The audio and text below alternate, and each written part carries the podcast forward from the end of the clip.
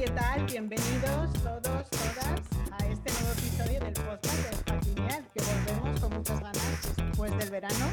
Esperamos que todos hayáis tenido un buen descanso y hayáis podido tener unas vacaciones estupendas, siempre disfrutando eh, de un modo de turismo y de vacaciones sostenibles y que hayáis podido a lo mejor pues limar alguno de esos pecadillos lineales que hemos estado viendo antes de, este parón. Y yo hoy estoy también pues bastante ilusionada porque vamos a hacer nuestro primer podcast 100% femenino, porque conmigo están Arrate y Ana. Hola, ¿qué tal? Hola, Elvira. Yo quiero dar la hola oficial ahí, podcast femenino. Hola, chicas y chicos.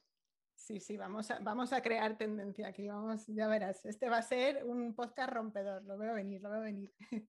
¿Qué tal vuestro parón meganiego? ¿Habéis podido descansar un poco, disfrutar de algún sitio fresquito o caluroso, depende de los gustos? De lugares calurosos, en lugares calurosos, pero se ha podido descansar, eso se tiene que admitir.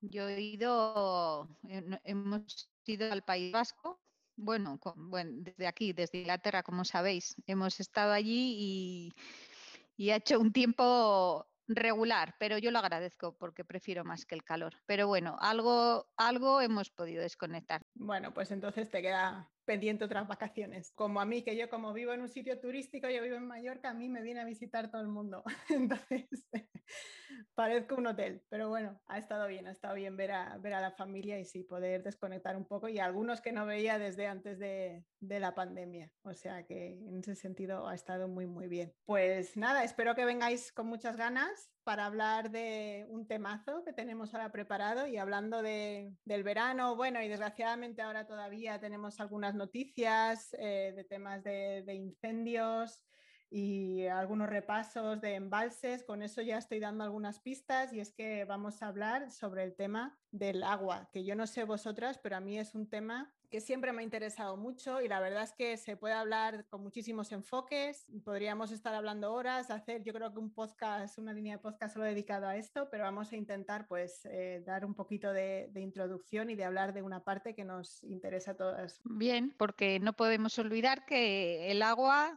es el principal sustento de la vida, es el todo. Para mí es un tema muy importante también, Elvira. Yo estoy totalmente de acuerdo parece algunas veces que nos olvidamos que estamos en este planeta y mucho y nuestra forma de vida depende de eso. Y parece algunas veces que la especie humana olvida eso y consume, consume, consume y deja de lado lo más importante que es el respeto a todo lo que nos rodea. Sí, porque yo que, por ejemplo, yo soy, yo tengo una cosa rara que me pasa y es que a mí el agua como que me llama. A mí siempre me han dicho que yo veo un charco y me pongo a nadar. Y es que a mí siempre me ha gustado mucho el agua, ya sea el mar, por supuesto, pero también los ríos, eh, los lagos, cualquier arroyito que yo veo paseando por la montaña, siempre tengo como que tocarlo, no sé, tiene esa parte así como un poco mágica para mí y sí que es verdad que muchas veces eh, cuando hablamos, no sé, de temas de, de sostenibilidad o algo así, como tratamos aquí en el podcast, pues eh, nos centramos muchas veces en uso de recursos, o sea, más materiales, ¿no? más sólidos, por así decirlo, eh, energía y tal, y nos olvidamos un poquito de, del agua y que al fin y al cabo lo tenemos fluyendo por nuestro cuerpo. Así que vamos a hacerle honor a este tema y vamos a hablar un poquito de ello. Y eh, como he dicho antes, como podemos darle muchos enfoques, eh, queríamos hablar, eh, que yo creo que vosotras también tenéis ganas de enfocarlo desde ese punto de vista, que es de los problemas que tenemos con el agua, sobre todo desde el punto de vista de nuestros sistemas agroalimentarios. ¿Quién empieza ahí a dar un poquito de pinceladas? Bueno, voy a hacerlo yo porque parece que Arrate me está mandando señales. Em, en tema agroalimentario se puede enfocar de muchísimas maneras, realmente, ese es un tema que quizá también podríamos decir que podríamos hacer una línea de podcast entera en este punto, ya que mm, influye directamente en todo el tema de hábitats, ecosistemas. Debemos tener en cuenta que el sistema agroalimentario, al fin y al cabo, es eh, la actividad humana que más agua requiere, eh, pero a la vez tiene otro vertiente, que es esta actividad la que da de comer a todo el mundo que sin ella los seres humanos no tendríamos nada para comer. Entonces, por un lado, es como un arma de doble filo. Necesitamos eh, hacer la agricultura para poder comer y el agua es el bien más, más necesario en la, en la, agricultura. Pero claro, eh, hay muchas maneras de cultivar. Eh, tenemos que tener en claro que hay muchas maneras de cultivar y que hay que hacer un cultivo sostenible. La agricultura eh, es, una, bueno, es la mayor consumidora de agua, ¿no? consume el 70% de, del agua dulce del planeta. Bueno, el consumo de agua dulce del planeta, el 70% pertenece a la agricultura. Por lo tanto, por eso es tan importante ¿no? hablar de, ella cuando nos estamos refiriendo al agua, sobre todo en temas de escasez, pero también en relación con temas de, contaminación, porque claro, cuando usamos el agua para eh, regar los campos, eso se, mete en todo ese, ese, sistema de producción en el que hay pues, también otras sustancias químicas, se usan fertilizantes que al final, bueno, pues la propia agua lo acaba, lo acaba arrastrando y acabamos también teniendo problemas de contaminación en aguas subterráneas, en cursos de agua. O sea que desde luego eh, cuando queremos hablar del agua, de la sostenibilidad y de conservarla como recurso, no podemos olvidarnos de la agricultura. Em, y yo quería preguntaros eh, si vosotras en vuestro entorno o en vuestra vida así más eh, profesional, porque las dos sois unas pedazos profesionales, que lo sé yo, eh, ¿tenéis algún ejemplo pues, de algún tipo de cultivo que conozcáis, pues que, que, sea especialmente consumidor de agua, que esté a lo mejor un entorno que no sea el adecuado, no sé, alguna cosa así un poco más ejemplarizante que pueda dar una idea más de lo que estamos hablando? En la actualidad se habla mucho del cultivo del aguacate, porque tenemos que pensar que, al fin la agricultura también va con, las modas, no solo la moda no solo es la ropa, los zapatos y todo esto, sino que también hay, van habiendo distintas modas de alimentación y de tipos de dieta. Entonces, eh, ahora en la actualidad el aguacate es un alimento que se ha puesto muy de moda y que requiere una gran cantidad de agua para poderlo cultivar. Y en muchos países, como en Estados Unidos, en la zona de California, incluso en Chile, eh, están em, en las zonas donde se están realizando estas plantaciones de aguacate, lo que están haciendo es dañar el sustento de otros cultivadores porque están cogiendo el agua, para cultivar el aguacate y en detrimento de otros tipos de cultivo. Por ejemplo, además en Chile el 80% del agua está privatizado. Entonces, em, las grandes empresas que son las que tienen el poder del agua son las que hacen estas plantaciones y lo que está es repercutiendo las, están provocando sequías que repercuten en las pequeñas, eh, en los pequeños medios rurales y en este tipo de cosas. Comenta Elvira, comenta que yo haré después un apunte.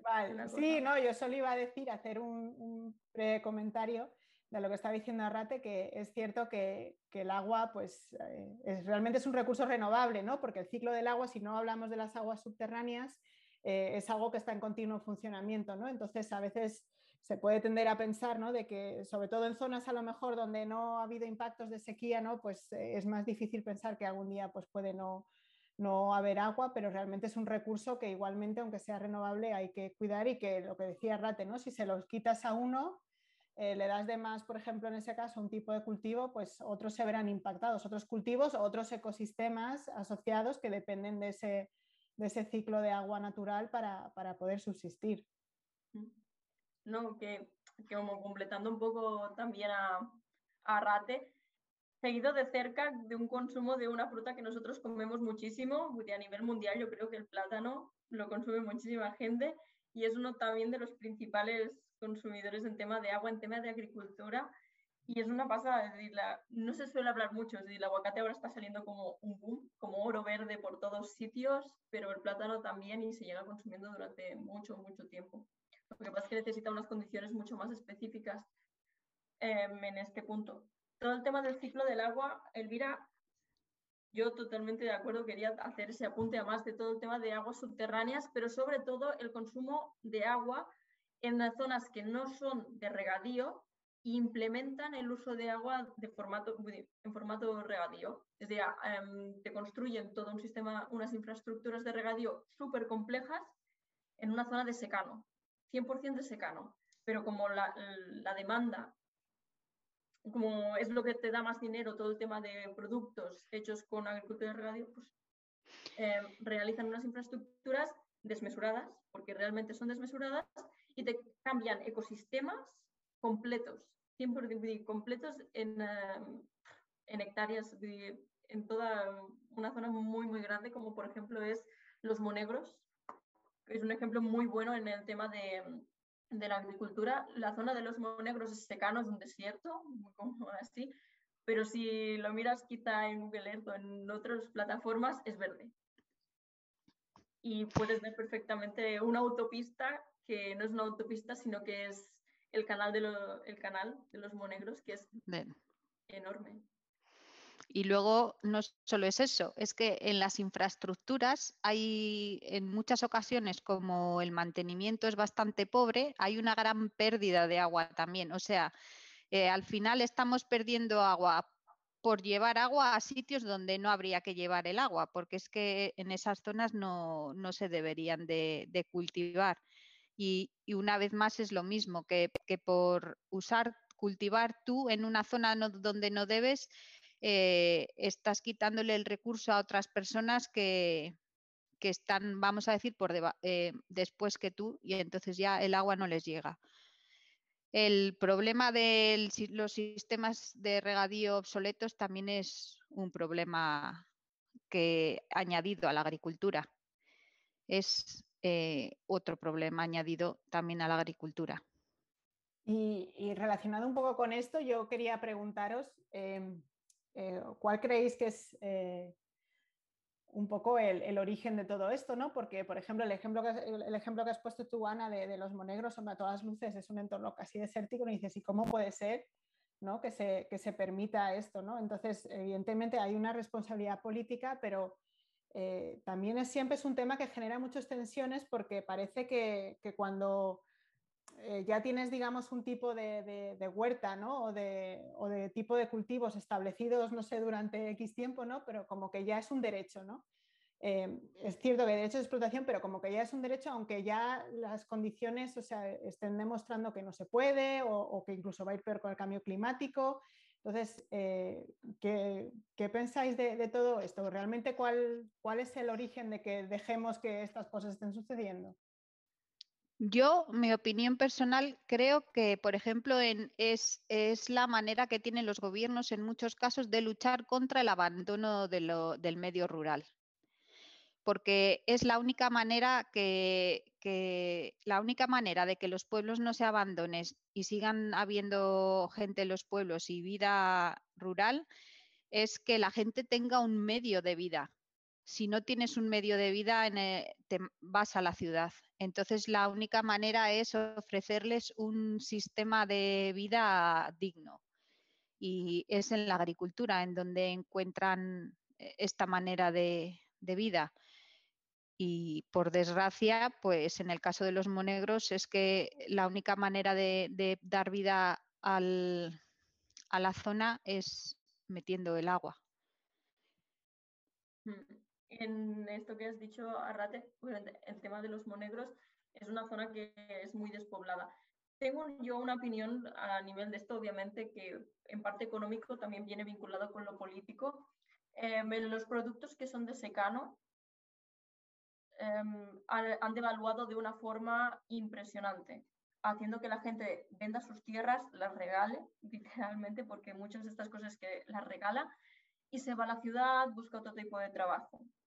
Luego vino, como dijo Arrate, todo el tema de, vale, no, necesitamos esto, porque en sí la agricultura, la definición por general es fuente de riqueza y prosperidad. Es decir, eh, la definición de que un país lleno de agricultura, autoconsumo u otras cosas es eso.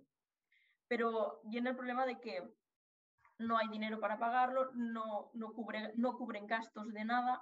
Entonces, llega al punto de los planes de regadío, los famosos planes de regadío públicos, entre comillas, que vienen subvencionados.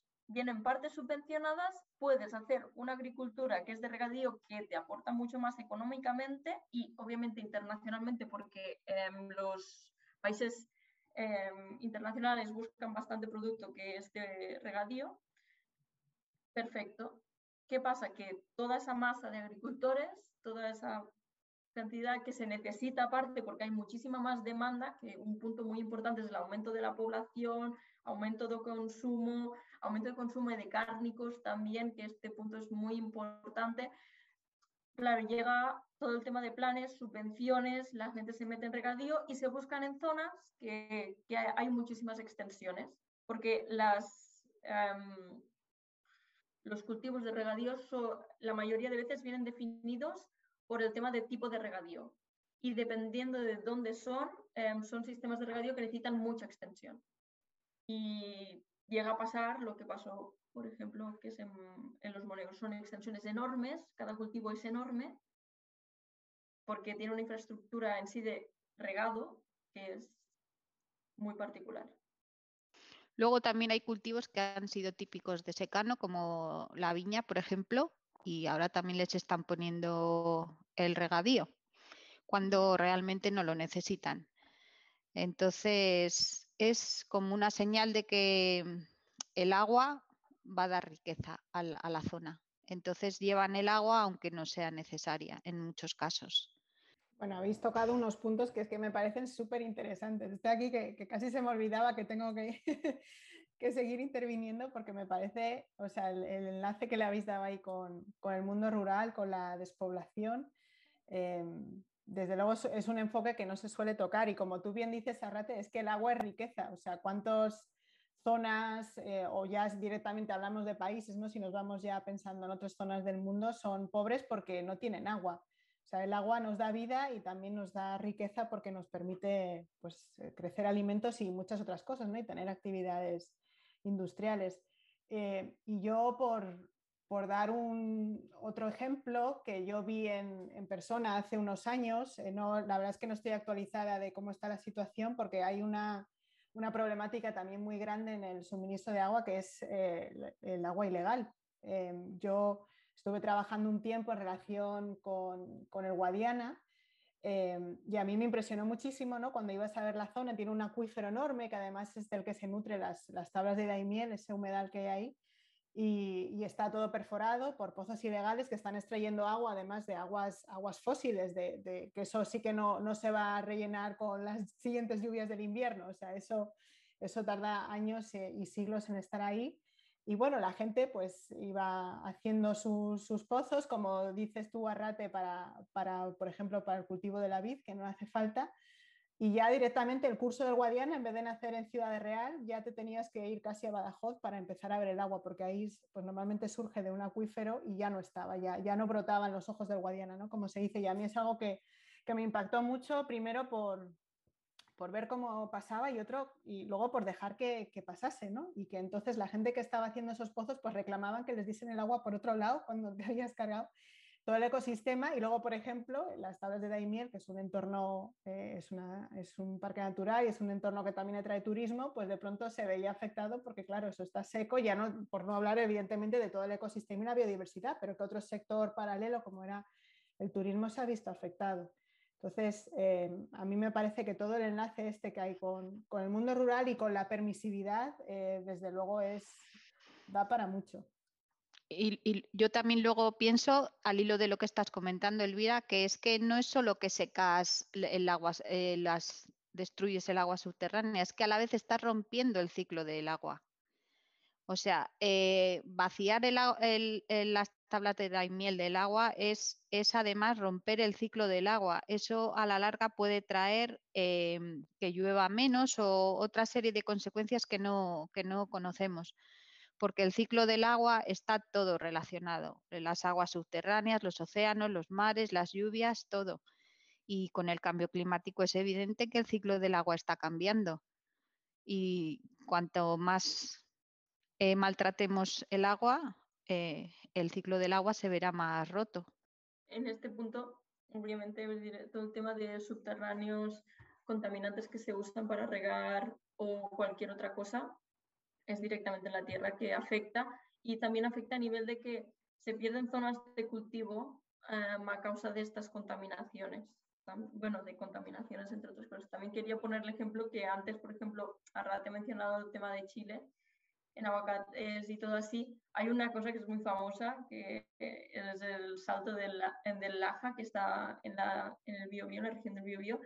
Desaparece el salto del Laja, es una pasada, es unas cascadas, como cataratas casi.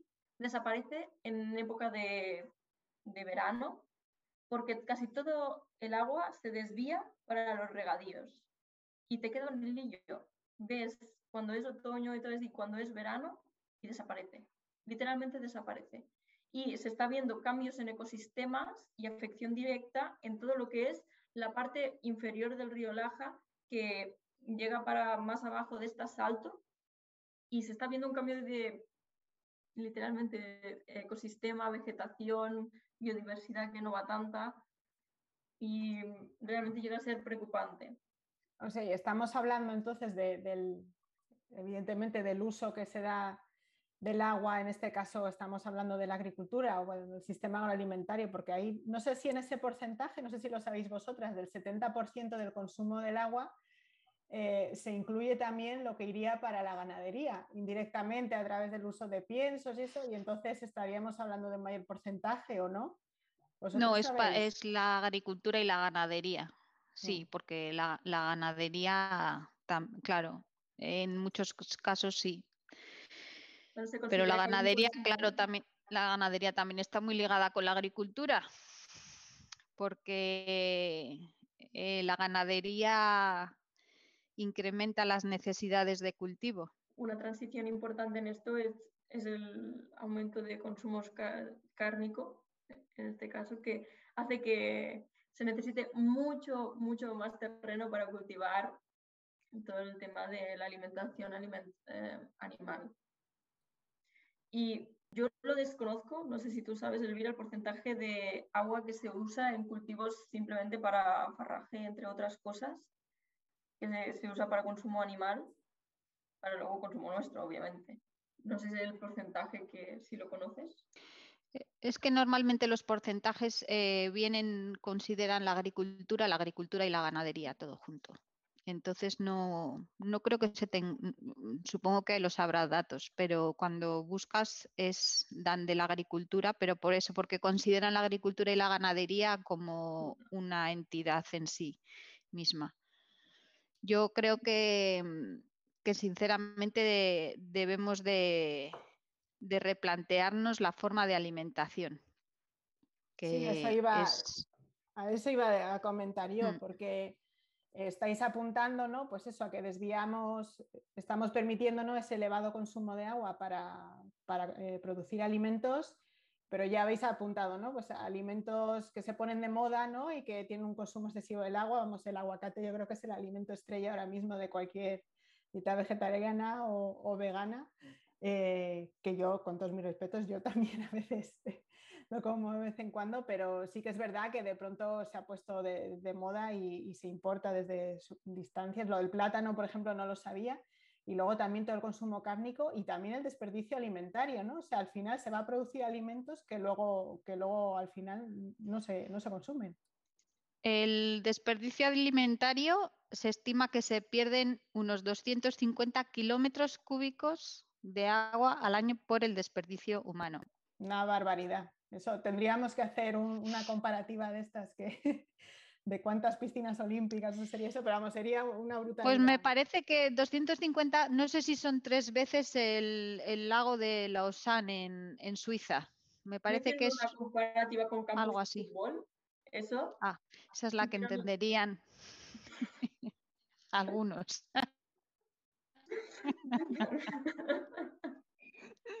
Sí, esa es la, de, para las sectarias. Pero esa es la buena. Sí. Tendremos que buscar una comparativa con deportes que nos gusten a nosotras y así nos hacemos una idea. Piscinas olímpicas, Elvira. Para ti, para mí, piscinas olímpicas. Pero sí, es como un poco, bueno, un poco, ¿no? Es, es, es, como ya rizar el rizo, ¿no? Encima de que estamos consumiendo más agua, eh, no como estabais diciendo, ¿no? Cultivando en zonas donde no se puede o no hay un, eh, no está este recurso en, lo que se necesita ¿no? para poder cultivar pues, determinados eh, alimentos, usando técnicas que no son necesarias, eh, la parte de, la ganadería intensiva y luego encima desperdiciamos alimentos. Entonces yo, eh, no sé, quería ver un poco de ya dónde vamos, ¿no? Porque como siempre que empezamos a hablar en este podcast, no nos ponemos aquí en una cosa que, que madre mía, vamos todos a hacernos el araquiri pero Arrate, sé que tienes todavía un montón de ganas de decir una cosa más, que te estoy viendo. un último apunte, un último apunte que hago también es que para producir los alimentos y para luego mantener esos alimentos también necesitamos energía y mucha energía, para producir mucha energía también se requiere agua. Es para que nos demos cuenta realmente cuántas cosas están relacionadas con el agua, porque hay energías que, que sin agua no, no se tendrían esas energías. Sí, en muchos sitios cuando hay sequía.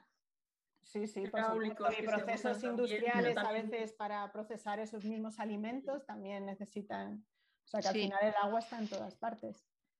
Sí, por eso, que es para que las personas que nos están escuchando se hagan en su, en su cabeza una idea realmente, porque cuando hablamos del agua la gente pensamos en lo más eh, básico, en el riego, tal. pero todo va vinculado. Exacto. Todo, eh, después del cultivo, para conseguir el cultivo, para conseguir el producto, para mm, mm. venderlo, para para y luego para mantenerlo, para llevarlo al punto de venta, todo, todo. Es que es, es bueno, como le hubiera dicho al principio, es un tema súper amplio. Sí, es lo que decía antes, ¿no? Que hay veces, a mí me da esa sensación que, que por supuesto, y es súper importante, ¿no? Hacer la huella de carbono, por ejemplo, de, de las actividades y, y, cosas, y, de procesos y tal, y a veces parece que la huella hídrica pasa más desapercibida, o por lo menos a nivel así más popular, ¿no? A lo mejor cuando te pones a nivel más técnico tal, por supuesto se considera, pero como que a nivel más de a pie de calle, pues lo que se transmite más es, es la importancia de la huella de carbono, que vuelvo a decir que por supuesto es importante, pero pasamos un poco por alto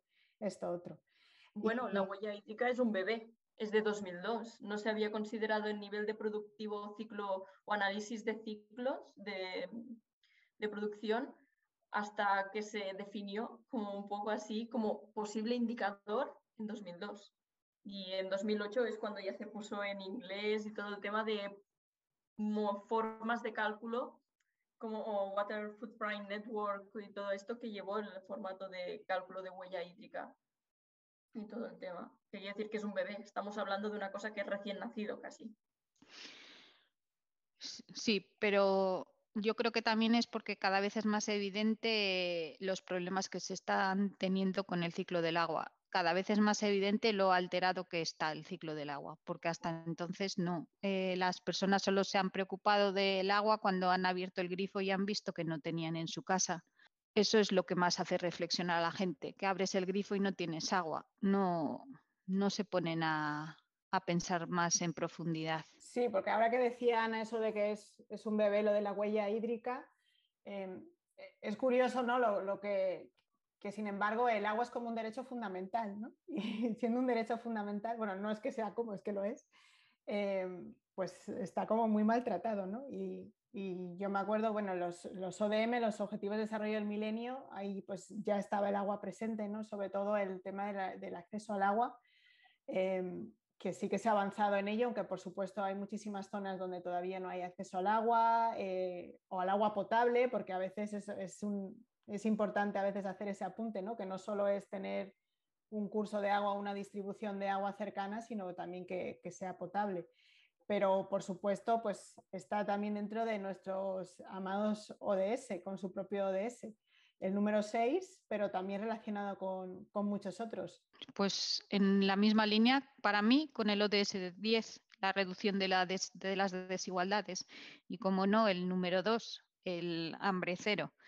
Y el siguiente ODS que para mí es muy importante con el agua es el del el ODS 12, que es la producción y el consumo responsable porque muchas personas yo creo que cuando ven este ODS 12 piensan más en consumo banal de ropa o zapatos o cosas así, no sé cómo explicaros, pero eh, el consumo irresponsable de, en alimentos también hay que acabar con él, porque como ya lo hemos dicho antes, eh, también produce un gran desperdicio de agua. Bueno, yo estoy de acuerdo con todos, pero añadiría el número 13, que es acción, acción por el clima.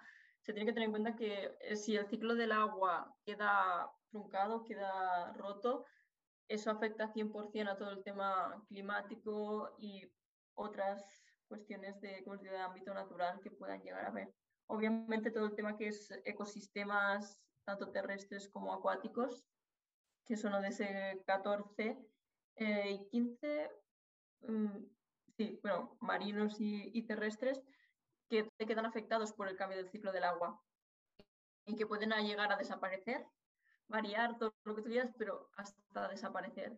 Y eso está, se está empezando a ver o ya está pasando en muchos lugares.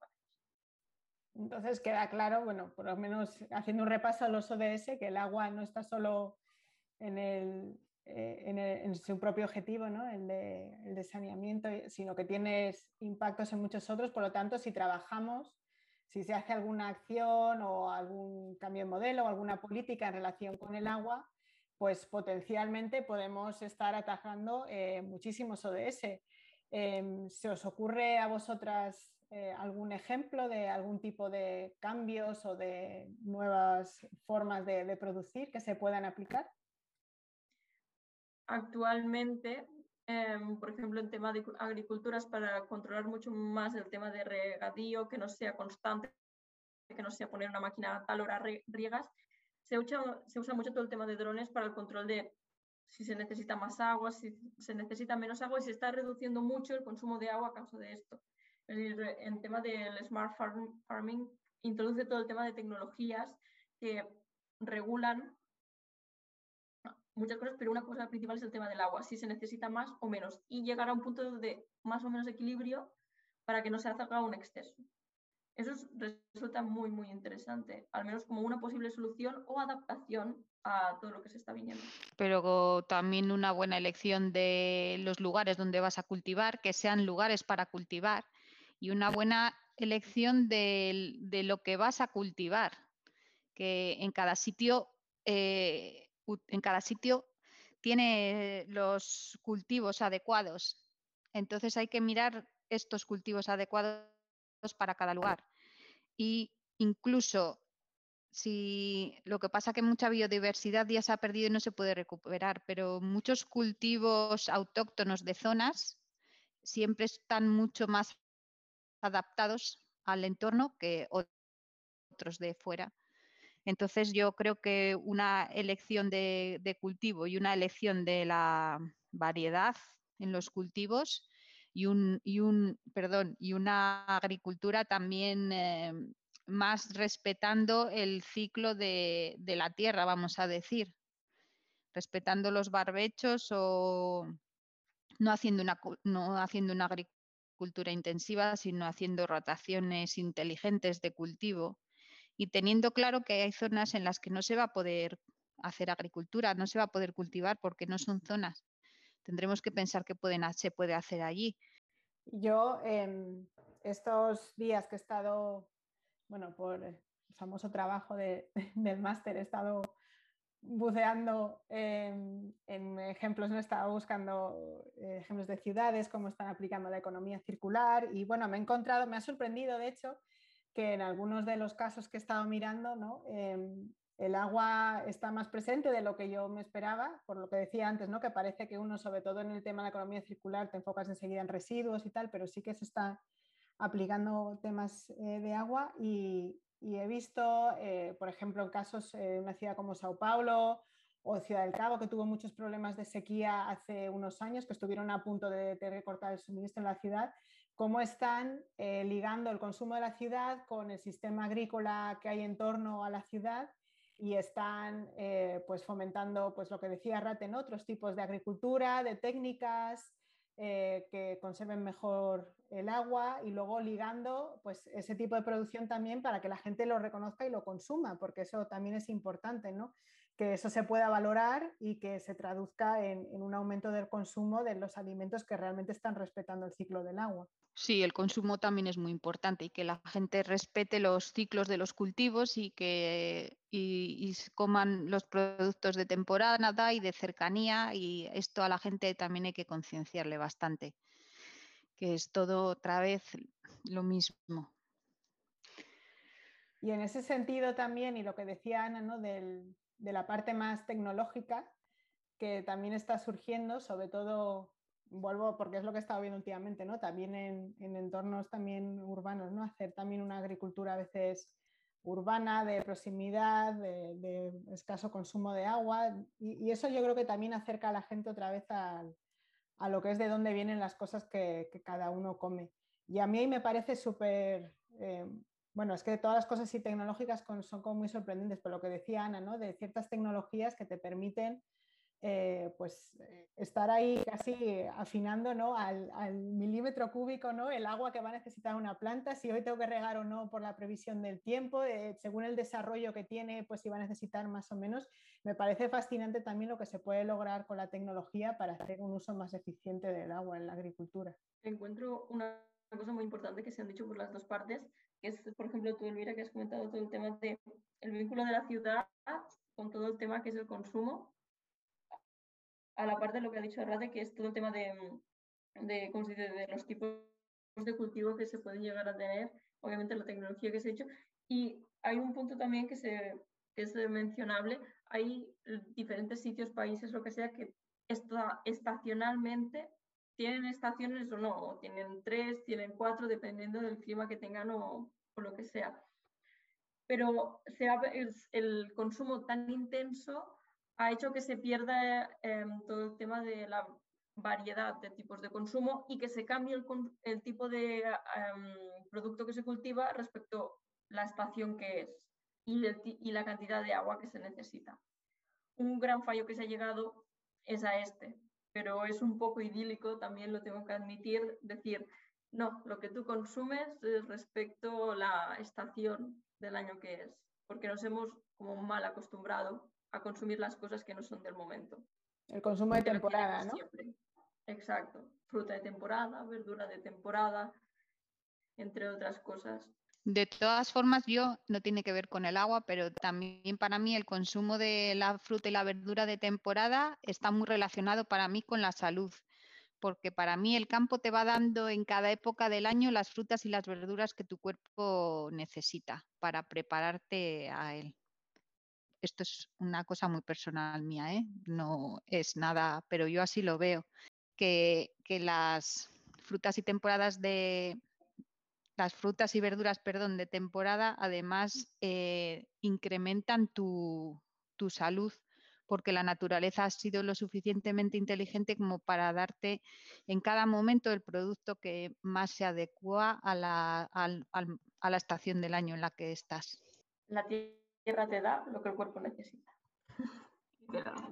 Sí. Pues no sé si tenéis alguna última aportación o reflexión, porque aunque me da mucha pena y como siempre te quedas con ganas de seguir y seguir, eh, tenemos que ir ya cerrando este episodio, así que si tenéis algo ahí que no queréis guardar, no lo habéis dicho todo.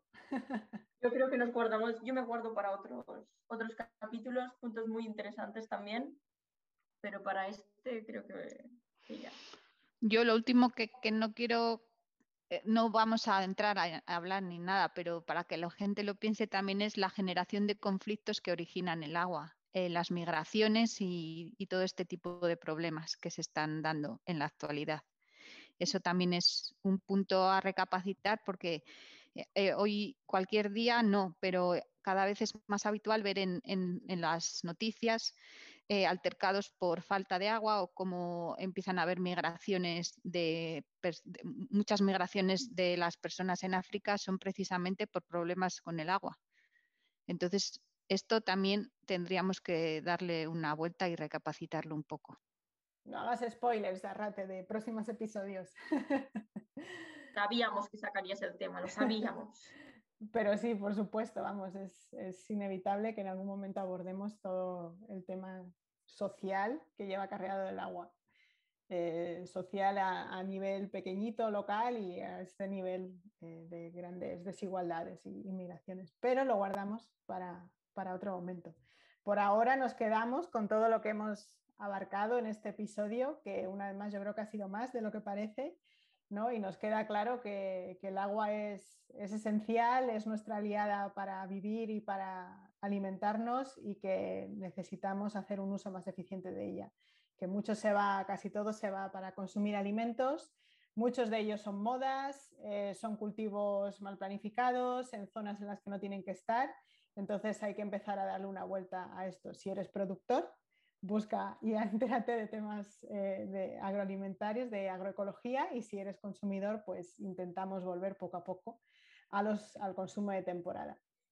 Em, y ahora, por supuesto, recién llegados del verano, vamos a hablar de nuestros pecados y esta vez relacionados con el agua.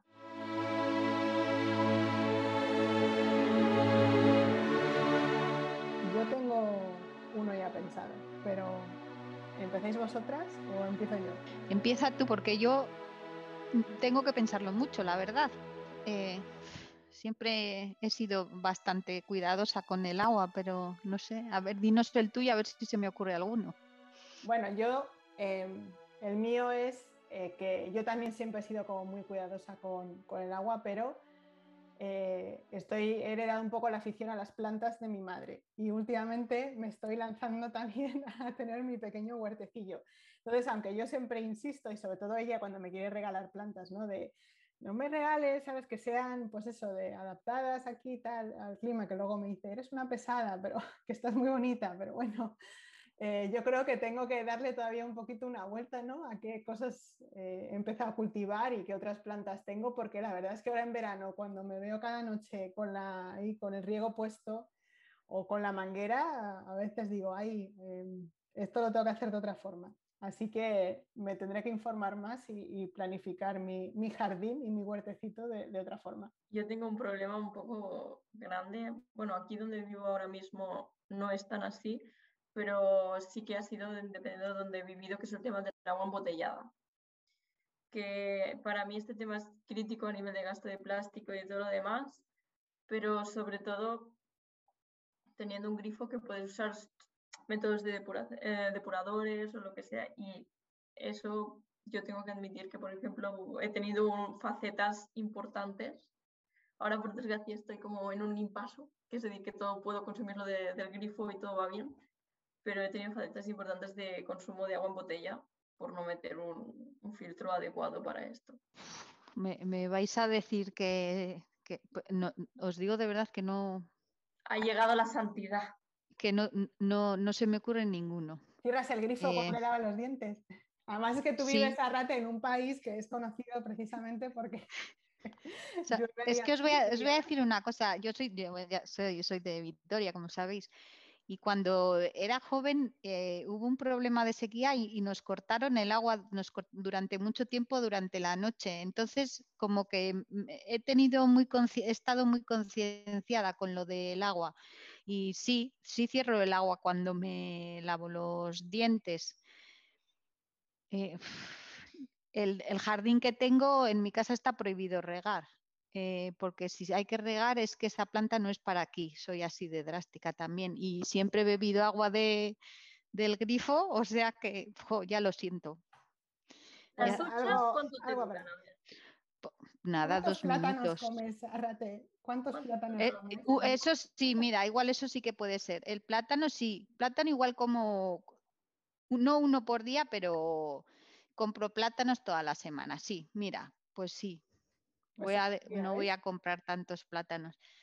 Pero ¿Productos sí, de proximidad? Siempre. Lo siento, sí. Y de temporada también. Y ya sabéis que, como de eh, comida rescatada. Em, pues ahora no, no, no, sufras, date con los plátanos. Espero que en otros tengas más, pecados que confesar. Yo al final siempre tengo alguno que confesar, la verdad, me voy a empezar a sentir un poco mal. bueno, igual el, consumo, aunque, trato de hacerlo responsable, sé que soy irresponsable también, ¿eh? Eso sí que, que se podría ser más responsable de lo que soy, aunque tengo cuidado, pero sé que eso sí que puede ser. Bueno, siempre hay cositas que se pueden mejorar o si no, una forma también es de concienciar al resto de la gente, que eso siempre también es algo que podemos hacer todos y ir informando de pequeñas cositas que se pueden hacer. Pues hasta aquí hemos llegado.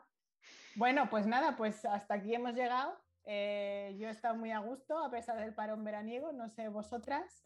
Y Ana, sé que vas a hacer la puntillita final para darle así el remate al episodio.